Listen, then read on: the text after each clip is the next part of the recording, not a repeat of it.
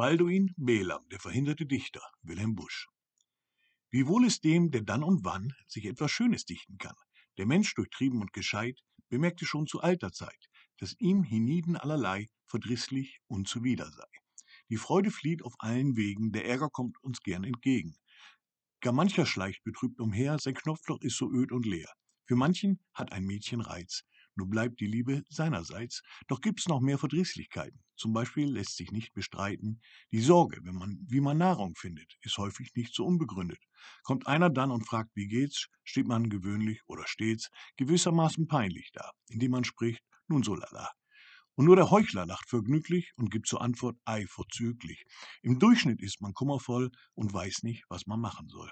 Nicht so der Dichter, kaum missfällt ihm diese altgebackene Welt, so knetet er aus weicher Kleie für sich privatim eine neue und zieht als freier Musensohn in die Poetendemission.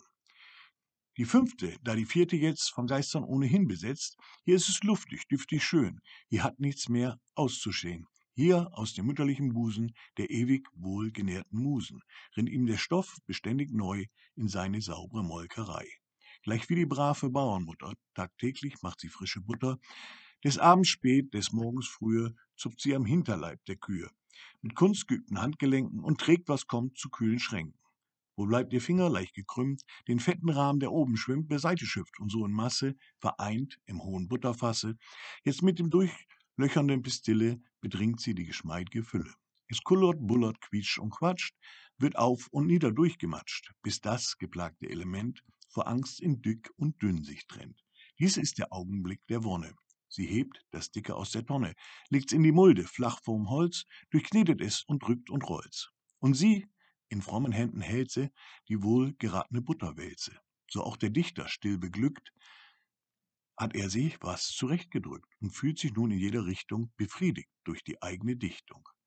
Doch guter Menschen Hauptbestreben ist andern auch was abzugeben. Dem Dichter, dem sein Fabrikat so viel Genuss bereitet hat, er sehnet sich sehr, er kann nicht ruhen, auch andere damit wohl zu tun. Und muss er sich auch recht bemühen, er sucht sich wen und findet ihn und sträubt sich der vor solchen Freuden, er kann sein Glück mal nicht vermeiden. Am Mittelknopfe seiner Weste hält ihn der Dichter dringend feste, führt ihn beiseit zum guten Zwecke in eine lauschig stille Ecke. Und schon erfolgt der Griff der Rasche links in die warme Busentasche, und rauschend öffnen sich die Spalten des Manuskripts, die viel enthalten. Die Lippe sprüht, das Auge leuchtet, des Lauschers Bart wird angefeuchtet, denn nah und warm wie sanftes Flöten ertönt die Stimme des Poeten. Vortrefflich, ruft des Dichters Freund, dasselbe, was der Dichter meint. Um was er sicher weiß zu glauben, darf er sich doch jeder wohl erlauben. Wie schön, wenn dann, was er erdacht, empfunden und zurechtgemacht, wenn seines Geistes Kunstprodukt im Morgenblättchen abgedruckt, vom treuen Kolporteur geleitet, sich durch die ganze Stadt verbreitet.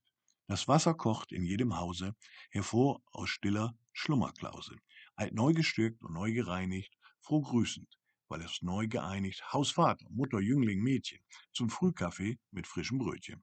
Sie alle bitten nach der Reihe, das Morgenblatt sich aus, das Neue. Und jeder stutzt und jeder spricht, was für ein reizendes Gedicht.